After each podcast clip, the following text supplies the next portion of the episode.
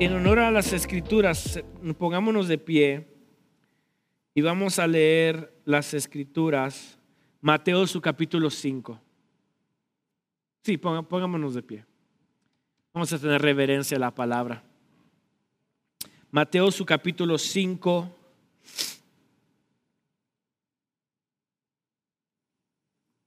Ahí está. Vamos a leer capítulo 5 al versículo 12. Dice, viendo la multitud, subió al monte y sentándose vinieron a él sus discípulos. Y abriendo su boca les enseñaba diciendo, Bienaventurados los pobres en espíritu, porque de ellos es el reino de los cielos. Bienaventurados los que lloran, porque ellos recibirán consolación. Bienaventurados los mansos, porque ellos recibirán la tierra por heredad. Bienaventurados los tienen hambre y sed de justicia, porque ellos serán saciados. Bienaventurados los misericordiosos, porque ellos alcanzarán misericordia. Bienaventurados los limpios de corazón, porque ellos verán a Dios. Bienaventurados los pacificadores, porque ellos serán llamados hijos de Dios. Bienaventurados los que padecen persecución por causa de la justicia, porque de ellos es el reino de los cielos. Bienaventurados sois cuando por mi causa os vituperen y os persigan y digan toda clase de mal contra vosotros mintiendo. Gozaos y alegraos porque vuestro galardón es grande en el cielo, porque así persiguieron a los profetas que fueron antes de vosotros. Palabra del Señor, pueden tomar asiento. Bien, las primeras dos bienaventuranzas que tocamos ah, la semana pasada y antepasada describen una acción que todo creyente al mensaje de Jesucristo reacciona. Entonces, quiero que sepa algo. Sepamos que las primeras dos bienaventuranzas, bienaventurado el pobre en espíritu y bienaventurado los que lloran, es el inicio a la verdadera vida en gozo y en plenitud en Cristo. Porque como dijimos y mencionamos, las bienaventuranzas es el carácter de la persona que pertenece al reino de los cielos, ¿verdad? entonces, cuando las escrituras dice o cuando Jesús dijo, bienaventurado el pobre en espíritu, y bienaventurado el que llora es aquella persona que se siente incapaz, pobre desde lo más profundo del ser, sabiendo que es un pecador, sabiendo que es necesitado y que no puede alcanzar ni puede comprar misericordia a través de su estilo de vida, sino que se rinde a los pies del Señor y llora profundamente por, el, por haber transgredido el qué? La ley de Dios.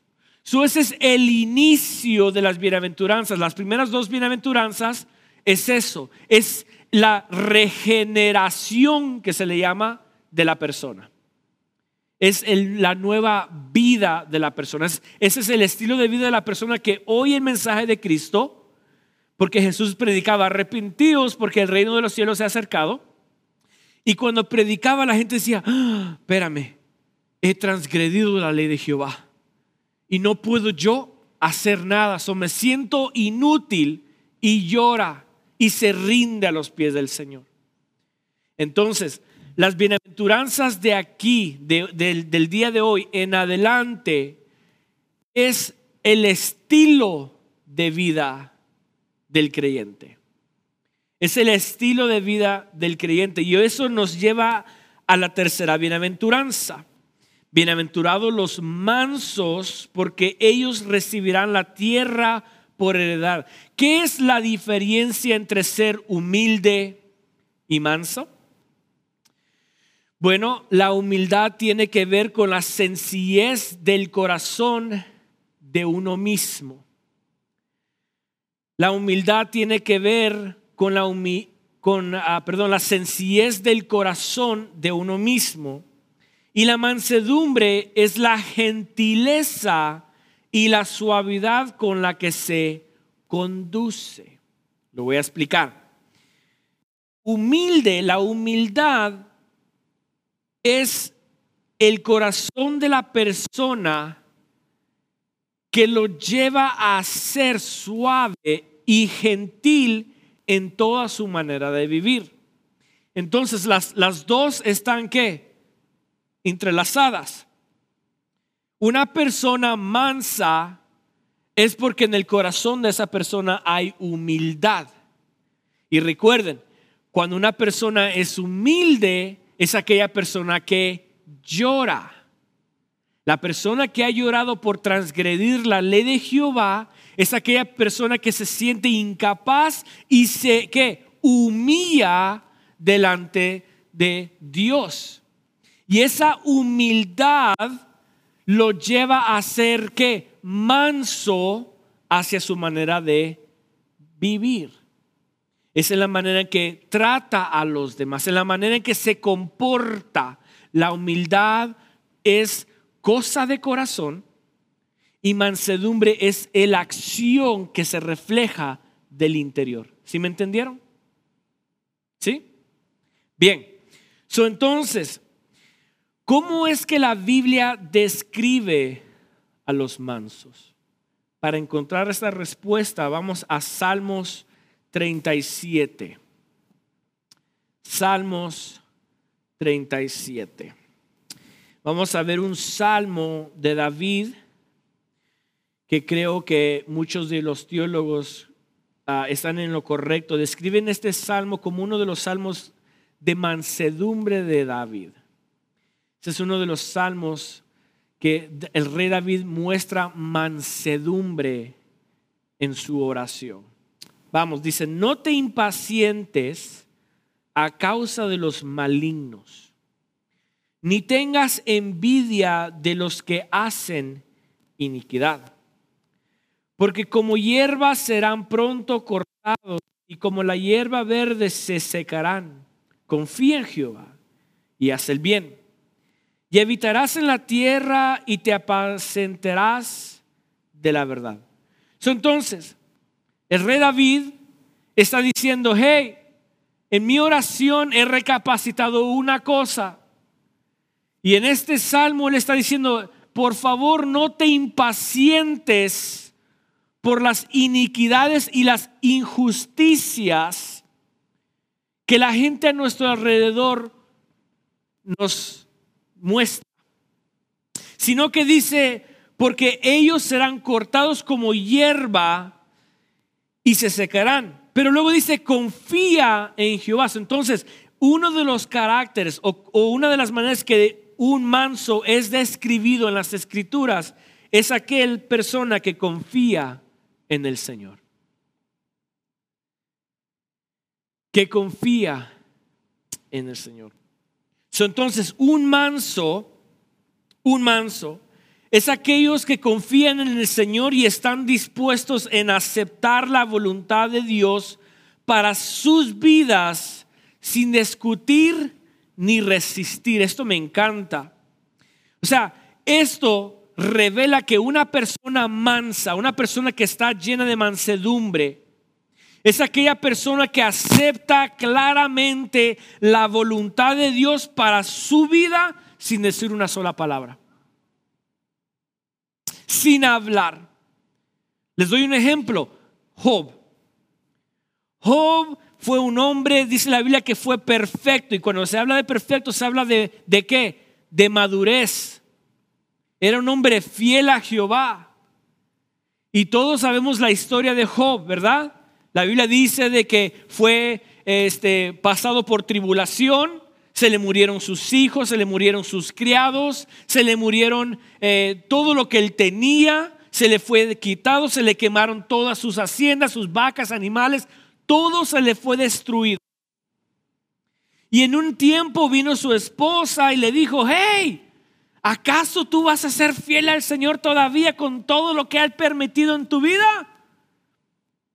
¿Y cuál fue la respuesta de Job? Vamos a Job 2.10. Job 2.10. Esta es la respuesta de un hombre manso. Job 2.10 dice, y él le dijo, como suele hablar cualquiera de las mujeres fatuas, o sea, como cualquier mujer has hablado. ¿Qué? Le dice, recibiremos de Dios el bien y el mal, ¿no lo recibiremos? En todo esto no pecó Job con sus labios. La acción de una persona mansa es aquella persona que acepta claramente la voluntad del Dios soberano. De aquella persona que en el momento de iniquidad, en el momento de transgresión, en el momento de, debilidad, en el momento de tribulación, cuando Dios permite que pasemos por temporadas, es aquella persona que se queda y claramente confía en Dios. Dice la Biblia que en todo esto no pecó Job. ¿Por qué? Porque recibió la voluntad del Señor. Dijo, ¿acaso solamente recibiremos lo bueno de Dios y no lo malo? ¿Acaso recibiremos que Dios solamente me bendiga y me bendiga, pero cuando me va mal, uh, voy a maldecir a Dios como tú lo estás diciendo? una persona mansa es aquella persona que confía en Dios, confía en su voluntad, confía de que Dios tiene todo en, las manos de Él, confía que cuando pasa por un momento difícil, confía que Dios soberano está en control. Mire lo que dice Romanos 8, 28. Romanos 8, 28. Y sabemos que a los que aman a Dios, todas las cosas les ayudan a bien. Esto es, a los que conforme a su propósito que son llamados. Sabemos que los que amamos a Dios, si yo amo a Dios y soy una persona mansa, sé de que cualquier temporada que Dios me lleve, es para mi propio bien. Si es que Dios me lleva una temporada de bendición, gloria al Señor. Él es soberano. Si me lleva a una temporada difícil, amarga, con lloro, gloria al Señor. Yo confío en Él porque Él sigue siendo soberano. Yo si Él es soberano y, confío en Él, entonces soy una persona mansa soy manso, manso. So, rey David decía, confía en el Señor. Esto es aceptar las tribulaciones que pasamos en la vida. Luego dice, Salmos, su versículo 4, dice, deleítate a sí mismo en Jehová y él concederá las peticiones de tu corazón. entonces, lo segundo que vemos que dice el rey David es una persona mansa, es aquella que confía en el Señor, pero que también se deleita en el Señor. una persona mansa es aquella persona que se deleita en el Señor y en su reino y no busca su propio interés. Esta es una persona mansa. Una persona mansa es aquella persona que busca primeramente el reino de Dios y su justicia.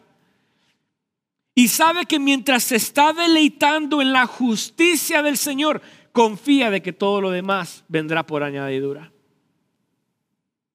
La persona mansa es aquella que está dispuesta a morir por sus propios deseos y vivir por los deseos del reino de Jesús. Mire lo que dice Juan 6:38.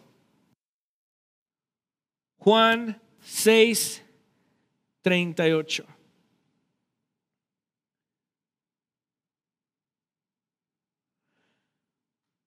Este es mismo el mismo Jesús hablando dice, "Porque he descendido del cielo no para hacer mi voluntad, sino la voluntad del que me envió.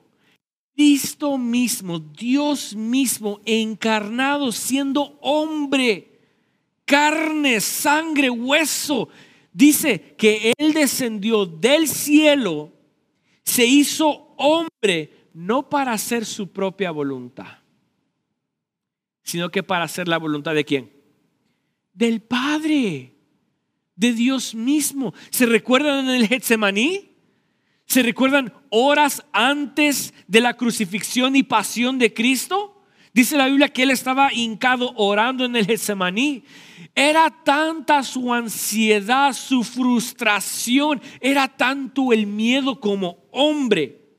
Porque recordemos, Dios, Jesús, era 100% hombre, pero también era 100% Dios, pero en su humanidad. Dice la Biblia que él lloraba gotas de, gotas de, ah, ¿por qué? Porque su ansiedad, su miedo, su humanidad decía, Señor, pasa de mí esta copa. La copa que me ahorita me va a llegar, lo que yo tengo que pasar ahorita, por favor, pásala de mí. Pero dice, ah, espérame, pero no se haga mi voluntad, hágasela suya. Es una persona mansa, es aquella persona que se deleita en el Señor, aprende a morir por sus propios, por sus propios deseos humanos, aquella persona que muere por, por todos sus deseos y dice, Señor, yo quiero vivir solamente para el reino. Quiero que tu reino se expanda y todos conozcan de este Dios. Mire, ¿sabe cuánto en mi corazón deseo que hayan iglesias bíblicas en este lugar.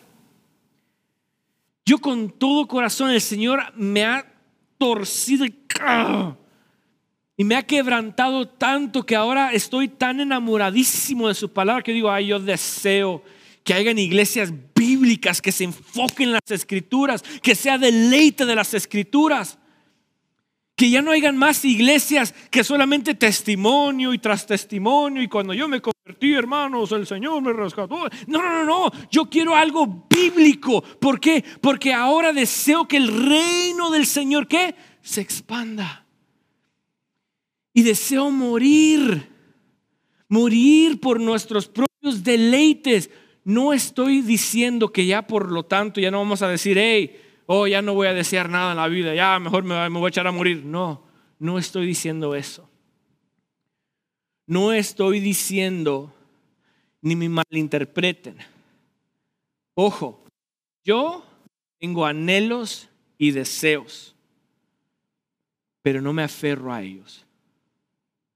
No digo, ¿sabes qué? Se tiene que hacer así porque así se va a hacer, porque así es la manera en que Dios me va a bendecir. No. No, no, no, no. Yo digo al Señor, este es mi anhelo, este es mi deseo. Si es tu voluntad, gloria a tu nombre. Si no lo es, gloria a tu nombre. ¿Sabes por qué? Porque yo he decidido morir para mí y vivir qué? Para ti. He decidido seguirte a ti. He decidido vivir completamente para ti. Y como dice aquel coro, no vuelvo atrás no vuelvo atrás.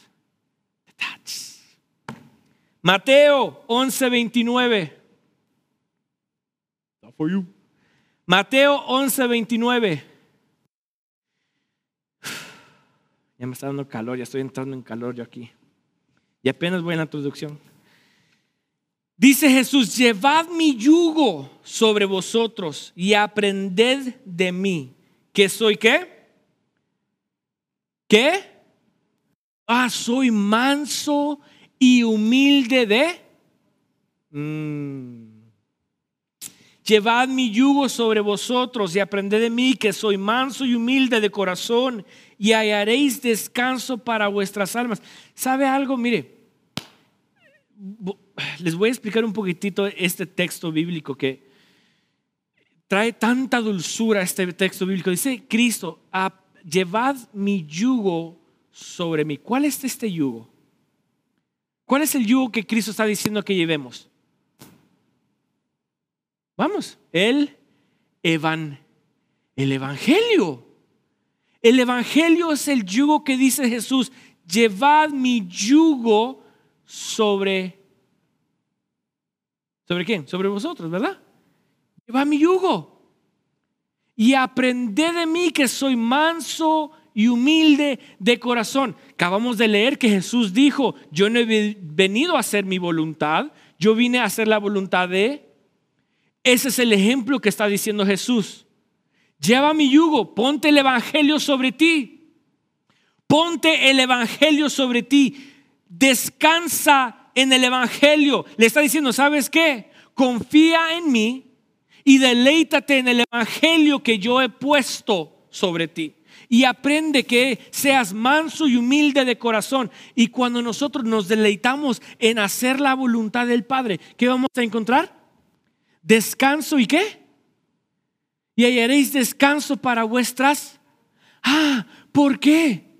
Porque cuando hacemos la voluntad del Padre, cuando hacemos el, el reino del cielo hacia la gente para afuera, no estamos pensando en nuestras necesidades no estamos pensando en lo que nosotros queremos, sino que estamos pensando en cómo el Señor se va a revelar a las demás personas. Pero cuando no llevamos el Evangelio sobre nosotros, ¿qué es lo que llevamos? Llevamos nuestras propias cargas llevo mis propios deseos, llevo mis propios quieros. Y cuando yo llevo encima de mí lo que yo quiero, yo me estoy afanando, afanando, afanando, afanando, afanando para encontrar lo que yo quiero y por lo tanto no encuentro paz. Pero cuando llevo el Evangelio sobre mí y digo, ¿sabes que Este es el Evangelio de Cristo. Y voy a ser manso y humilde porque es de Cristo yo no tengo de qué preocuparme. Y vivo en paz, vivo en tranquilidad, vivo gozando porque es el reino de Cristo, no mi reino. Esa es la persona más, es lo que está diciendo Cristo, lleva mi yugo sobre ti, el Evangelio. Isaías 53, 7. ¿En qué manera quiere Cristo que seamos como Él. Isaías 53, 7 dice, angustiado Él y afligido. Que dice, no abrió su boca. Como cordero fue llevado al matadero y como oveja delante de sus transquiladores, enmudeció y no abrió su boca. La persona mansa, una persona que tiene mansedumbre, es aquella persona que en todo momento guarda silencio. En aquel momento donde está haciendo la voluntad del Señor y pasa por un momento de dificultad, ¿qué hace? se detiene. No habla, no rezonga, no discute, no pelea. Esa es la persona de mansedumbre es aquella persona que, que se deleita en el Señor, se deleita en el Señor y por lo tanto se deleita en el Señor, que cuando pasa por un momento difícil por causa del Evangelio, guarda silencio. Cristo mismo, dice la Biblia, que enfrente de Pilato le preguntó, ¿tú eres el rey de los judíos? Y él no decía nada. Él no estaba ahí para, para hacer argumentos y para debatir y para decir, oh, yo soy más teólogo que tú, yo soy el Cristo hoy. No. Él vino a mostrarlo a través de sus obras. Esa es una persona mansa. Sigamos leyendo. Salmos 37. Versículo 5. Encomienda a Jehová tu camino y confía en Él y Él hará. ¿Ven? la, primera, la primera cosa es confiar en el Señor. La segunda, deleitarse en el Señor. Mira el versículo 7. Dice, guarda silencio ante Jehová y espera en Él. No te alteres con motivos de que del que prospera en su camino, porque el hombre que hace, por el hombre que hace maldades, perdón. Lo tercero es esperar en el Señor. Esperar en el Señor. Aquellos que esperan en el Señor son los que esperan en su justicia, en lugar de accionar con sus propias fuerzas para defenderse en contra de la injusticia. Los que esperan en Jehová son aquellos que pueden soportar los insultos y los que callan y no responden para atrás. Y si responden, responden con suavidad y humildad de corazón. Les doy un buen ejemplo, sería Abraham.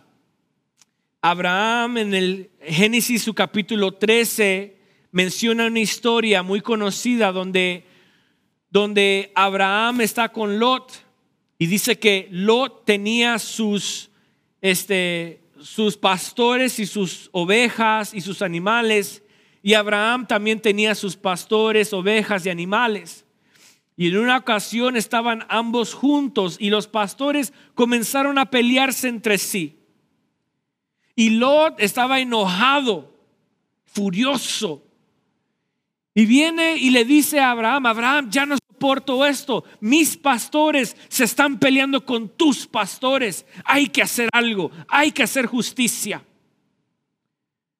Y Abraham, siendo un hombre manso, Dice la Biblia que se va con los pastores y le dice, Lot, mira en el campo y escoge tu lado que tú quieres ir. Si tú quieres la derecha, ve a la derecha y yo me voy a la izquierda. Si tú te quieres ir a la izquierda, vete a la izquierda y yo me voy a la derecha.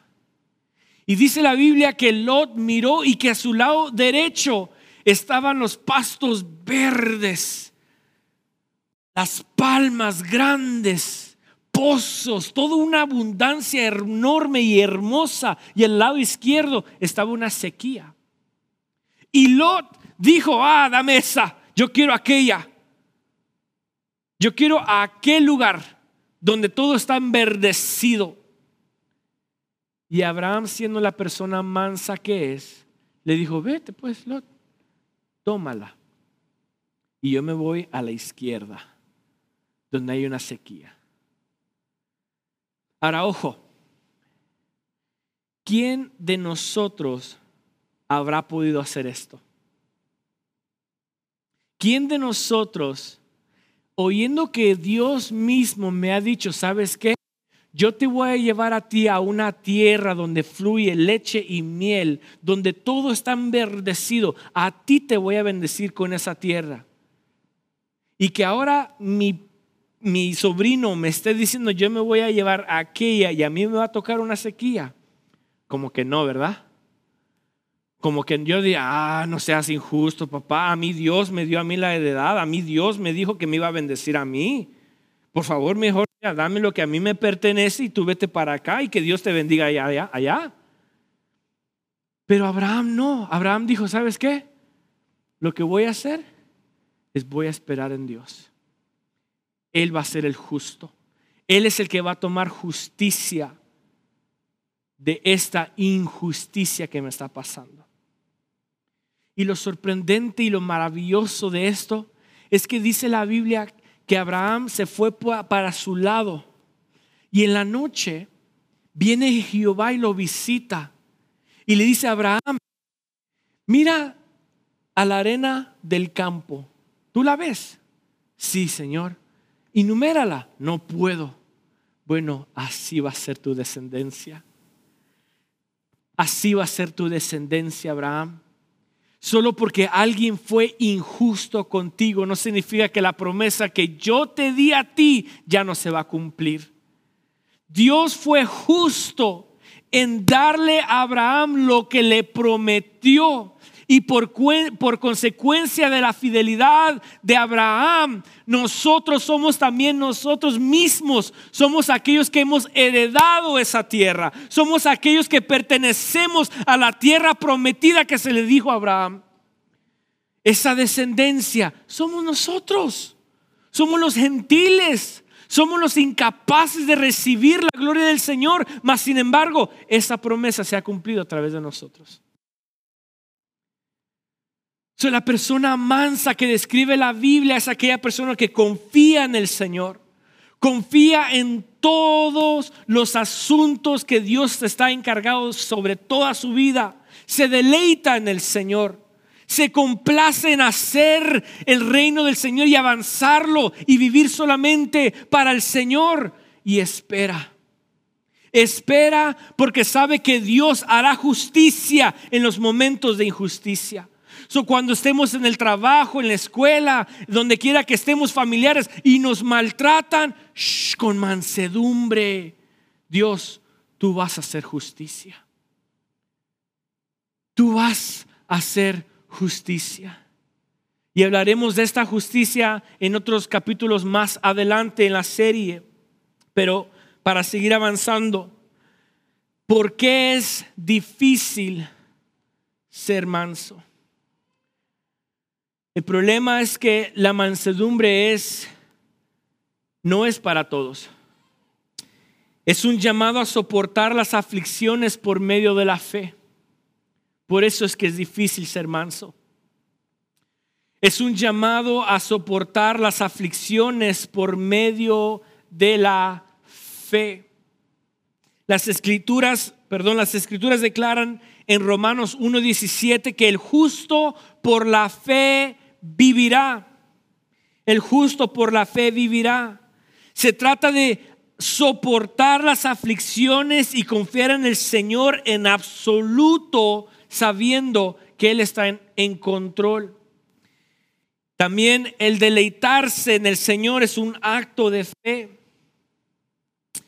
Y fíjense que esto es lo contrario de lo que el mundo dice. El mundo proclama que la mayoría de personas que van a conquistar al mundo son aquellas personas fuertes, ambiciosos, que, que toman la vida por, los cuernos, se les puede decir, y conquistan. Son aquellas personas que, que, no son débiles, aquellos que conquistan este mundo y que dicen, no, si quieres ser feliz en este mundo, mira, sea ambicioso. Si quieres ser feliz en este mundo, mira, no te dejes.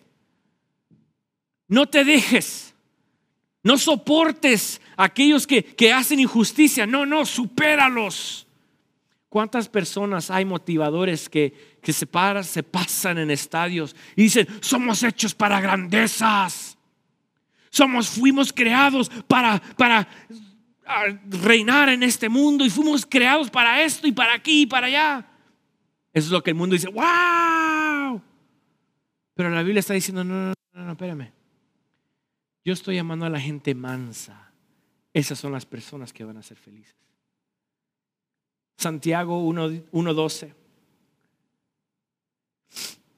Santiago 1.12. Bienaventurado el varón, o sea, feliz el varón que soporta la tentación, porque cuando haya resistido la prueba, recibirá la corona de vida que Dios ha prometido a que le aman. Entonces, ¿cuál es nuestra recompensa de soportar? ¿Qué es lo que Dios ha prometido a nosotros los mansos por ser mansos y humildes de corazón? Número uno, tendremos la corona de vida. Tendremos la corona de vida. Ojo, esto no implica de que tendremos una corona física. Esto implica que la vida en sí es la corona es la corona de vida eterna. Mire primera de Juan 5:11. Primera de Juan 5:11 dice, "Y este es el testimonio que Dios nos ha dado vida eterna y esta vida está en su Hijo." Dios nos ha dado la vida, la corona en sí es la vida. Son nosotros que somos mansos y humildes de corazón Aquellos que dice bienaventurados los mansos son aquellos que reciben la vida eterna como heredad. Pero no solamente eso, sino que también Mateo su capítulo 5, versículo 4, perdón, 5 dice que son aquellos que van a heredar la tierra.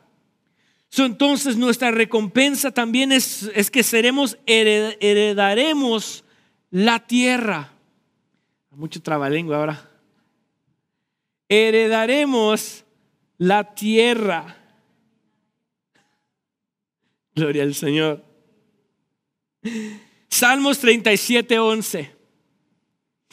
Salmos 37, 11 dice, pero los mansos heredarán la tierra y se recrearán con abundancia de paz. Salmos 37, 29. Los justos heredarán la tierra y vivirán para siempre sobre ella.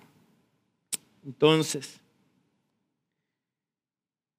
¿cuál es la por ser mansos en este mundo? Si Dios nos ha llamado a ser mansos y humildes en esta tierra, es porque hay una recompensa para nosotros. Hay una recompensa.